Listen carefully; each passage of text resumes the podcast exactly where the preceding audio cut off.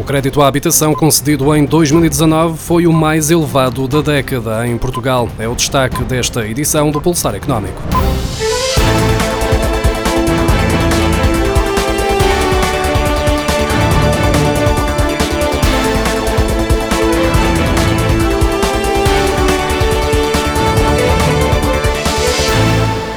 Crédito concedido pelos bancos para a compra de casa no ano passado atingiu os 10.630 milhões de euros, o que corresponde a um aumento de 8,1% em comparação com 2018 e também representa o valor mais elevado da década.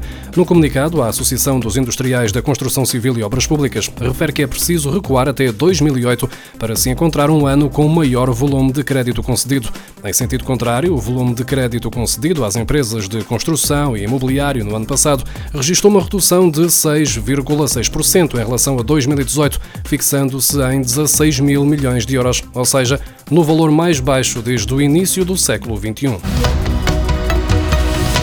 Zona euro está sem motores de crescimento, em especial porque as cinco principais economias da moeda única vão ter um desempenho muito fraco, de acordo com a previsão da Comissão Europeia publicada este mês. Este dado é relevante, tendo em conta que Alemanha, França, Itália, Espanha e Países Baixos representaram 58% das exportações portuguesas de bens em 2019. A economia da moeda única continua sem estímulos suficientes para regressar a um crescimento médio de 2%, que registrou entre 2016 e 2018. 2018. O problema é que os estímulos do Banco Central Europeu acabaram por não ter o efeito pretendido na inflação, ao ficar longe da meta dos 2%, nem em matéria de crescimento. Os estímulos estão, na verdade, a acumular alguns efeitos colaterais negativos e a política orçamental nos países que até dispõem de folga para estimular o investimento continua muito pobre, sobretudo por parte da Alemanha, tendo em conta que, no ano passado, registrou um excedente orçamental de 50 mil milhões de euros, mas não se vislumbra que o governo em Berlim avance para um pacote de estímulos à economia até às legislativas agendadas para o final de 2021. Procuradoria-Geral da República recebeu 8.974 comunicações de operações suspeitas no âmbito da Lei de Combate ao Branqueamento de Capitais e ao Financiamento de Terrorismo em 2019. Em número, representa um aumento de 43% face aos 6.271 casos que foram reportados em 2018. Bancos e outras instituições financeiras, notários, solicitadores, advogados ou agentes imobiliários estão entre as entidades que, ao abrigo da Lei de Combate ao Branqueamento de Capitais, estão obrigadas a informar a Procuradoria-Geral da República e a Unidade de Informação Financeira da Polícia Judiciária em simultâneo, sempre que algum negócio ou operação levante suspeitas de envolvimento de fundos ilegais.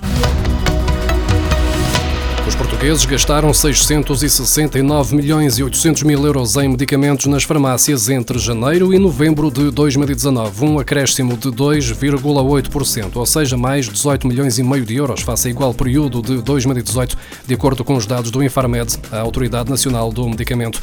A par do aumento da verba gasta pelos portugueses nas farmácias, o preço médio por embalagem também cresceu 2,3% para cerca de 12,43 euros. Entre janeiro e novembro, número de embalagens dispensadas também cresceu 2,2% para mais de 3 milhões e 200 mil caixas face a igual período de 2018. Ainda assim, é no Serviço Nacional de Saúde que se encontra o maior montante global pago pelos portugueses. Nos 11 meses de 2019 em análise, os utentes desembolsaram 1.212 milhões e 600 mil euros em ambulatório através de comparticipação. Quanto à medicação administrada nos hospitais, o gasto cresce para 1.215 milhões de euros. Ao todo, os portugueses pagaram no Serviço Nacional de Saúde um total de 2.427 milhões e 800 mil euros, mais 3,4% do que entre janeiro e novembro de 2018, o que corresponde a mais 80 milhões e 800 mil euros. A Comissão Europeia anunciou a mobilização de 230 milhões de euros para apoiar o combate ao coronavírus Covid-19 e, face aos desenvolvimentos em Itália, solicitou ao Centro Europeu de Prevenção e Controlo de Doenças uma reavaliação de risco no espaço comunitário.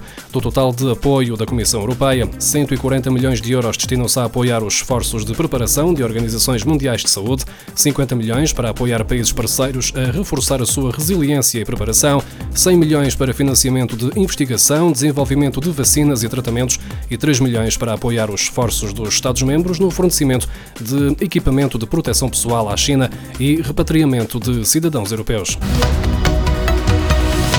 Os setores têxtil, vestuário e calçado estão preocupados com o eventual impacto de um prolongamento da crise do coronavírus, admitindo que poderá levar a quebras no fornecimento de matérias-primas. Mais de 85% de todo o vestuário adquirido na Europa provém da Ásia, o que quer dizer que a Europa está refém da Ásia neste setor.